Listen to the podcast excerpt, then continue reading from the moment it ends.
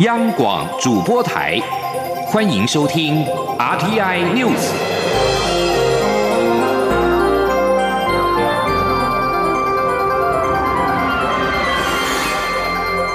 听众朋友您好，欢迎收听这节央广主播台提供给您的 RTI News，我是张顺祥。首先把新闻焦点关注到亚太经济合作会议的领袖峰会，今天即将登场。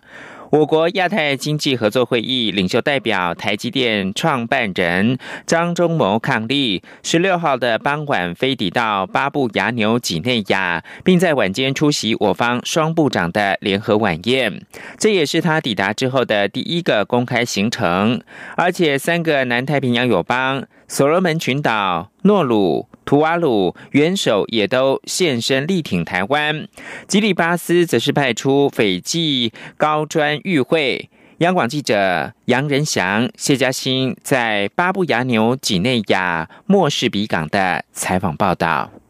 我方 APEC 代表张忠谋与夫人张淑芬一前一后走出机舱，由巴纽外交部长瑞宾帕头接机。下机时，夫人张淑芬一直提醒他打招呼，不过直到走下楼梯与接机官员握手后，张淑芬再次提醒他才挥手向媒体打招呼。随后，两人搭乘黑色丰田越野修旅车抵达下榻饭店，获得在场二十多位巴纽侨胞的热烈欢迎。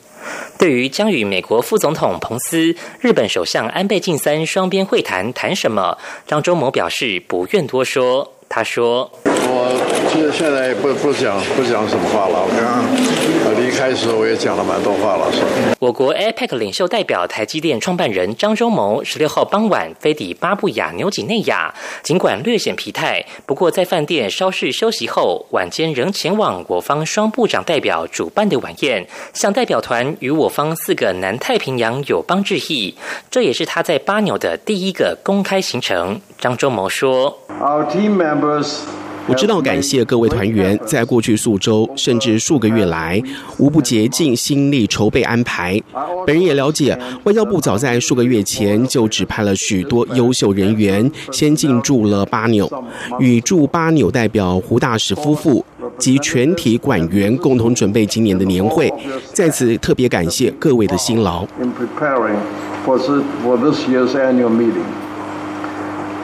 Thank you for all your hard work。就在我方双部长晚宴举行同时，中方也在巴纽举办中国太平洋岛国领袖峰会，邀请中方南太平洋八个邦交国还有纽澳两国与会。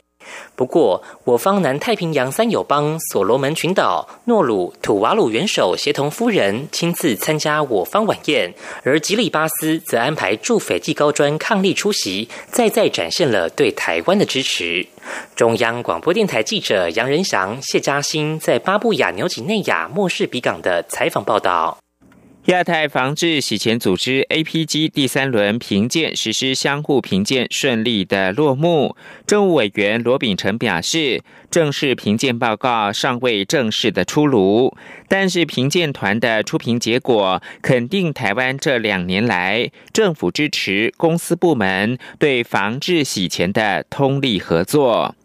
罗秉成表示，APG 明年的一月将会具体的公布出评结果。三月会再次来台湾面谈，最终的评估结果将在七月的大会正式的通过。出评肯定台湾洗钱防治的努力，但也提出多项仍待改进之处，包括了境外犯罪威胁以及离岸金融业的风险评估仍然是不足的。现行法令对可疑资恐活动申报仍是有缺陷，以及台湾洗钱犯罪刑法不具有劝阻性等等。此外，评鉴团也对没收犯罪所得的机制格外的有兴趣。请记者王维婷的采访报道。APG 第三轮评鉴十六号结束，评鉴团出评结果肯定台湾公司部门对洗钱防治的努力。不过，出评报告也指出台湾洗钱防治的不足之处。出品报告指出，台湾在跨境现金流动、境外犯罪威胁，特别是来自中国的犯罪所得及离岸金融业的风险评估不足。对非金融事业及人员而言，现行法令对可疑资恐活动申报及目标性金融制裁范围仍有缺陷。评鉴团认为，台湾法院对洗钱犯罪定罪率低，刑罚不具劝阻性。对此，法务部次长陈明堂表示，有时候不是法令问题，法务部将和司法院再沟通，就洗钱犯罪量刑一致性问题加以讨论。陈明堂说：“司法院在今年呢，他们也建立一个叫做量刑系统，哦，针对各种类型的话，犯罪，在各种类型的包括洗钱犯罪这个部分，那也许呢，在司法院会注意到这一点，我们这一部分会再跟司法院来来做沟通要求。”看看明年呢，对这方面的呃个案上个案，或者是个案，因为我们个案上我们不能干涉，对不对？呃，这个个案上呢，对量刑系统上能够采取比较一致性，能够对国际上啊有所较量。台湾日前修改公司法第二十二条之一，要求公司申报实质受益人资料。出评报告指出，在代名人、人头账户或复杂关系法律架构等方面，较难辨识出实质受益人。对此，陈明堂表示，因为台湾业界对此法条的法感觉不佳，当初修法是妥协的结果，也因此无法达到国际要求。陈明堂表示，台湾后来采取因地制宜的变通做法，要求公司每年申报，请经济部收集资料，建立资料库，让外界得以查询实质受益人。针对 APG 出品的建议，将请经济部立即检讨，希望明年三月面谈时进一步说服评鉴团。中央广播电台记者王威婷采访报道。普悠马翻车事故发生即将届满一个月，交通部长提出包括完成普悠马十八组 ATP 远端监视系统改正，以及增设在 ATP 强制的自动限速设备等六大措施，以提升普悠马列车及整体的行车安全。央广记者江昭伦的报道。十月二十一号，普悠马事故发生以来，交通部除了配合行政院大体检与行政调查小组作业，也责成台铁局针对所有普悠马列车进行全面检查。交通部长吴鸿谋十六号接同台铁局长张正元及铁道局相关人士召开记者会，说明六项具体改善作为。吴鸿谋表示，外界最关键的普悠马 ATP 远端监视系统都已经全数连接，预计十一月三十号完成系统测试。列车主风棒也全面检查，更换其中异常的九台。目前普悠马十八组编组正常运作。吴鸿谋说：“普悠马十八组列车 ATP 远端监视系统，台铁局已经请立约商完成连接，啊，现在在进行系统的稳定测试。第二个就是普悠马列车主风棒，也是俗称的空气压缩机，以中空。”湿膜除湿器更新等啊，外界有在质疑的啊相关的部分，那我们台铁局啊都有做一些特别的检查，那也做了必要的更新跟维修。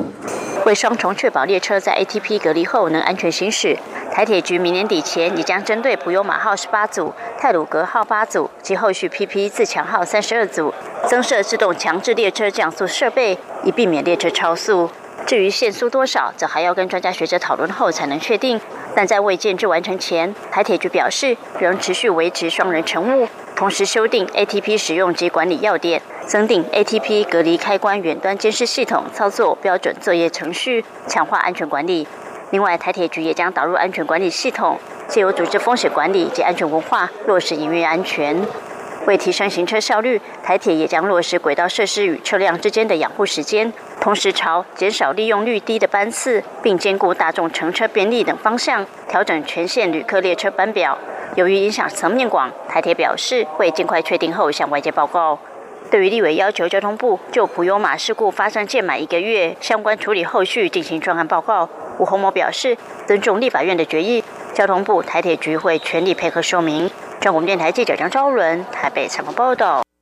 上个月底，接连发生两起的流感疫苗异常事件，其中出现变色异常的赛诺菲疫苗。食品药物管理署在十六号初步说明变质的原因，应该是针剂里面的胶塞本身是不良品，导致溶出了硫化物，而使得疫苗变色。食药署表示，这个情况是赛诺菲流感疫苗在全球发生的首例，也是目前的唯一案例。记者陈国维的采访报道。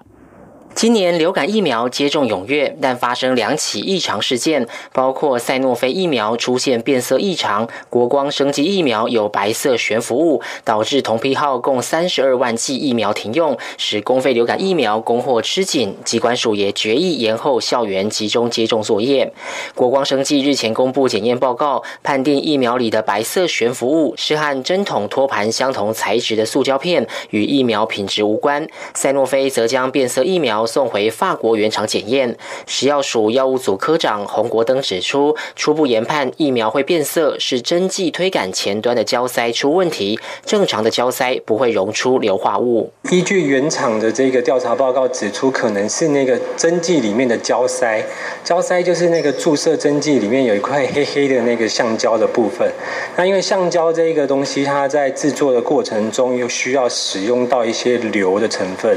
那目前原厂的调查报告是推测说，这个胶塞里面，因为它在生产的过程中可能是重复的硫化反应，或者是因为过于高温的情况，导致里面有一些硫化合物产生。那这个硫化合物接触到那个疫苗本身的药剂的时候，就溶出来，导致疫苗本身变色。洪国登表示，厂商已先透过电子邮件寄送五十多页的原文资料调查报告，之后还会寄送正式的纸本报告及各项附件。由于不少媒体近日关心调查结果，因此食药署先进行初步说明，接下来还将详细审阅厂商报告的正确性和真实性。如果有需要，将找外部专家咨询。厂商向食药署反映，目前销到其他国家的疫苗都没有出现类似问题，所以这是全球目前唯一的。案例，洪国登说：“如果是疫苗制作过程中的系统性问题，才会启动全面下架作业。”中央广播电台记者陈国伟台北采访报道。瑞典大报《新佛兰日报》日前报道表示，受限于北京施压，国际社会常常忽略台湾。其实，台湾是更好的自由民主中国，也是香港跟中国民主抗争者的榜样。新佛兰日报九号刊登一篇名为《在台湾的自由民主中国》文章，撰文者是记者巴尔瓦。巴尔瓦表示，每个人口中的中国，通常是指在东亚大陆上的中国，但其实，在海峡对岸的台湾是更好的中国，可惜经常被忽视。文章当中详述中华民国跟中华人民共和国的由来，但受制于北京的压力，国际上只承认一个中国，也就是中华人民共和国。由于中华人民共和国认为台湾是中国的一省，在国际社会上打压台湾。目前全球仅有十七个国家承认台湾。文章中也提到台湾的政治情势，国民党跟民进党两者最大差别在于统独立场。文章中并指出，蔡英文总统上任之后，中华人民共和国发动侵略性的外交攻势，迄今已经有五个国家跟台湾断交。巴尔瓦表示，台湾在自由民主和市场经济上面的表现，使其成为世界上不可或缺的一份子，也赢得欧美日等先进国家支持。他也认为，台湾是香港和中国民主抗争者的榜样。巴尔瓦同时提醒读者，瑞典跟台湾关系的重要性，并指中华人民共和国正在以一切手段孤立台湾，呼吁瑞典上下支持台湾。英国首相梅伊十六号指派卫生部次长巴克雷是新任的脱欧大臣。巴克雷在二零一六年公投当中投票支持脱欧。首相发言人表示，梅伊将亲自监督最后十天跟欧盟就未来脱欧架构的协商的进展。巴克雷则是将着重在国内的脱欧准备工作，并致力将梅伊的英国脱欧协议草案在国会通过。巴克雷取代拉布成为英国新任的脱欧大臣。拉布因为反对梅伊对脱欧计划草案，而在十五号请辞。而英国的前内政大臣鲁德则获派为就业及退休保障的大臣，取代反对梅伊脱欧计划草案而离职的麦位仪。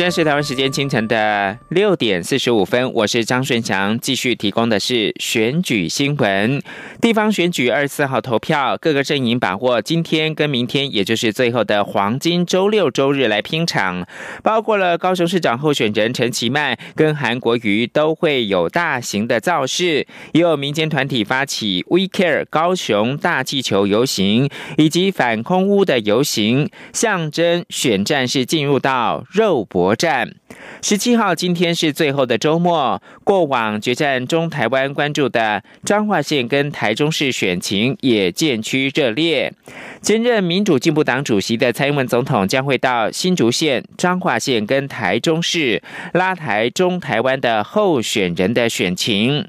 也让寻求连任的彰化县长魏明谷跟台中市长林佳龙吃下了定心丸。蔡英文到彰化府选将达到十次，力保魏明谷能够连任成功。蔡英文选前之夜更是会再度前往台中加持林佳龙。而在明天十八号，从北台湾开始，民进党新北市长候选人苏贞昌阵营在新北市的泸州区新北市立的三名高级中学举办会作式连线。苏贞昌到时候将会再度连线寻求连任的基隆市长林佑昌、桃园市长郑文灿以及新竹市长林志坚，以拉台胜选的声势。而蔡英文则是前往离岛的澎湖县跟南投县来助选。此外，台湾健康空气行动联盟等中部环境保护团体预定十八号当天要举办的是反空气污染游行。如果确定成功的举办的话，那么到时候国民党的台中市长候选人卢秀燕跟寻求连任的南投县长林明珍都将会参加。十八号晚间重头戏是陈其迈要回防高雄市的冈山区造势，预估会超过三万人规模，跟韩国瑜十四号在冈山的造势一别苗头。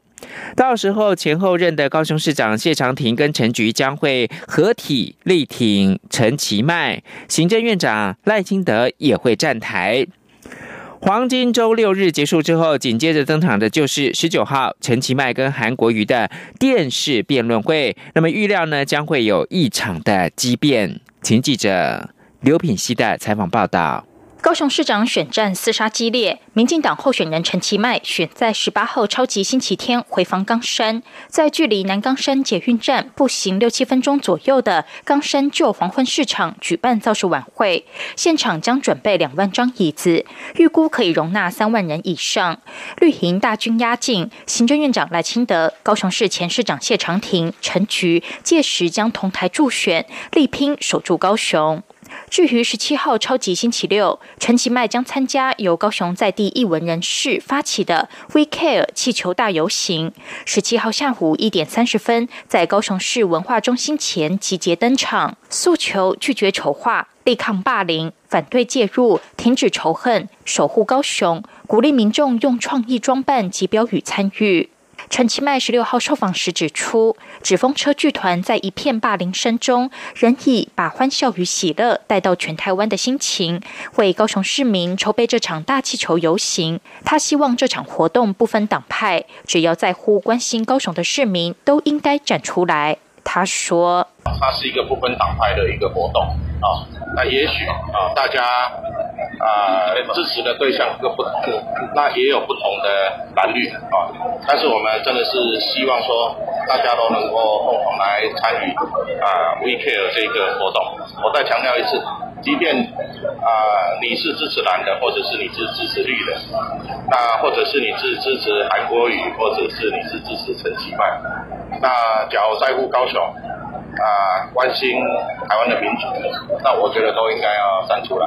韩国瑜则选择在十七号超级星期六再次回到凤山造势，希望再创三山造势首场的轰动。韩国瑜竞选总部发言人陈怡明十六号表示，保守估计当天将有至少十万人参与。由于前几场造势活动，民众争相索取国旗，他们来不及印制，因此当天不发国旗，改发八万张加油卡。但是仍欢迎支持者自行携带国旗到场。他说：“三山造势大家已经看到了嘛，从凤山的三万人到岐山的三万人，到这个冈山的十万人。”所以再回来到凤山，我想很多啊啊，我想全高雄市区的朋友，应该是都会来帮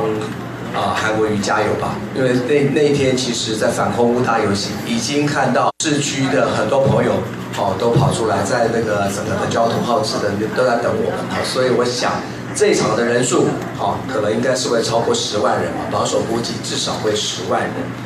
晚会策划曹环荣表示，这是竞选团队第一次主办造势大会，除了有名嘴开讲、歌手演唱以及神秘嘉宾，韩国瑜也会开讲二十分钟，详细说明政见。韩国瑜阵营指出，当天晚会歌曲包括《黄昏的故乡》《快乐的出凡》《世界第一》等，代表高雄的过去、现在与未来。韩国瑜也会加码献唱《爱你一万年》。央广记者刘品熙的采访报道。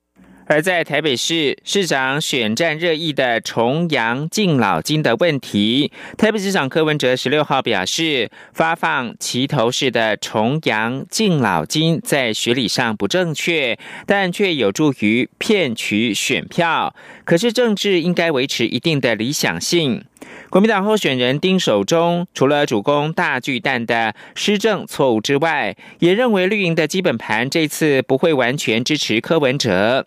民进党候选人姚文智同样是持续抨击大巨蛋的问题，并大声呼吁选民十八号上街参与活动，共同守护首都。记者王兆坤的采访报道。台北市长柯文哲受访表示。政治固然有竞争，但仍有其理想性。无论是社会学、政治学或公共行政学，从未有学者认为应发放齐头式的重阳敬老金。所以，发放重阳敬老金在学理上并不正确，但骗取选票还是有用。柯文哲指出，他不太喜欢操弄世代战争来换取选票，但也知道钱被取消。他就是不爽，所以他觉得不应当操弄世代战争哦，来换取选票。所以有些有些东西啊，维持一个理想性，推久了，等到四五年后，台北市有完整的这个老人福利系统的时候，那时候那些老人就觉得说，哎，奇怪，我们跟其他县市比起来还不错。在那天在那一天来到之前，大家心里面还是不爽的，没办法。柯文哲日前说自己除非取得一定的领先优势，否则有可能会输。丁守中受访时对此回应表示，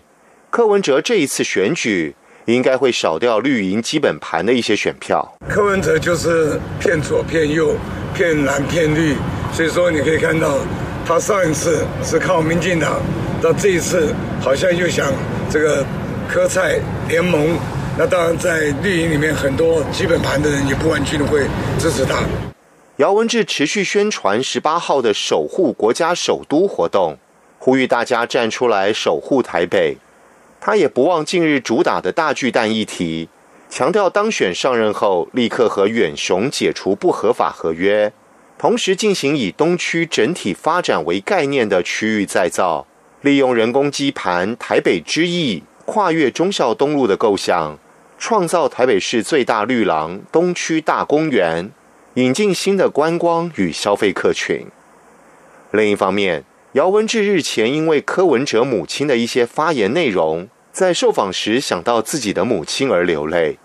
丁守中表示，柯文哲自己在选，妈妈也在选的样子，他妈妈到底是几号？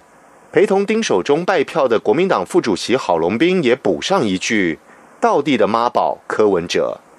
柯文哲则指出：“我妈妈的问题，我会劝她。他说：妈妈叫做护子心切，人家骂我们，我们不一定要回骂。活在世界上，每天要做的事情太多了，所以会劝自己的母亲放轻松。”中央广播电台记者王兆坤采访报道。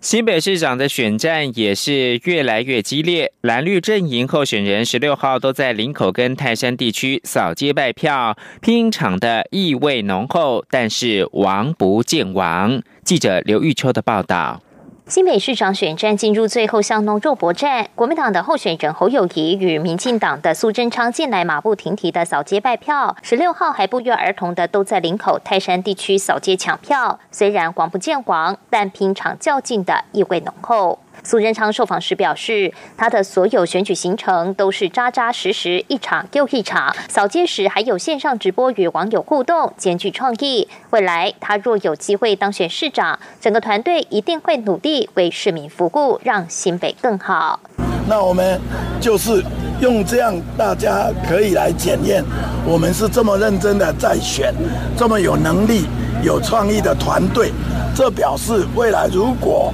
让我当新北市长，我们会我们的团队会用这种努力跟能力来让新北更新更好，一定要选对人。苏贞昌除了加强陆战扫街外，十六号的十一点二十四分，还与基隆市长林佑昌、桃园市长郑文灿以及新竹市长林志坚在脸书同步发布会做事连线影片，诉求选对人、会做事，四年改变一座城市。另一方面，国民党的侯友谊十六号也选择在林口泰山地区扫街拜票。侯友谊说。早街沿途感受民众满满的支持与热情，他会继续拼，让市民知道他的证件坏，也会冲到最后一天赢得胜利。告队龙赶快哦，二十九个区哦。每一个区，我们不断的用很多的方式来跟选民站在一块。这打窟窿的题，打窟窿的眼睛怕变着。媒体也关切侯友谊是否有与其他县市长候选人合体造势的规划。侯友谊说，他与很多候选人经常走在一块，日前才刚与高雄市长候选人韩国瑜一同同台造势，大家都是伙伴，希望能一起努力打赢选战。中广电台记者刘秋采访报道。国际新闻。美国总统川普十六号表示，中国已将一份想要做的项目清单送来。中国有意要解决跟美国之间的贸易紧张关系，美国政府也可能不必进一步的苛征关税。但他说，这种局面呢，仍不被他接受。川普已经对价值两千五百亿美元中国进口货苛征关税，借以迫使北京在美方的要求做出让步。川普也威胁，若中国没有满足美方的要求，将对剩下的大概两千六百七十亿美元中国输美商品课税。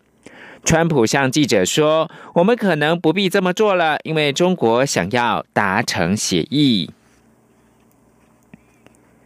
依照法官的裁定，白宫十六号已经恢复有线电视新闻网 CNN 记者。阿科斯达的白宫记者证，美国总统川普则表示，他支持新闻自由，但必须要有礼貌。白宫正在制定采访的规则。美国法官十六号上午裁定，白宫限制记者进出应该有适当程序，要求暂时的恢复阿科斯达的白宫记者证。白宫发言人桑德斯随即在书面声明当中坚称，法院裁定清楚表示，美国宪法第一修正案的权利，并不是绝对保障记者出入白宫。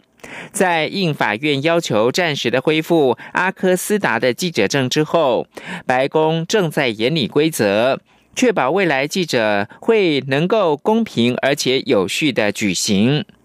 美国媒体几乎是以 CNN 赢了，或者是川普输给了 CNN 作为报道标题。川普稍早在一场签署关于网络安全法案的活动上面，他坐在办公桌前，听到媒体提问阿科斯达将重回白宫的问题，脸上没有明显的喜怒，却出现了双手环胸的肢体语言。以上新闻由张顺祥编辑播报，谢谢收听。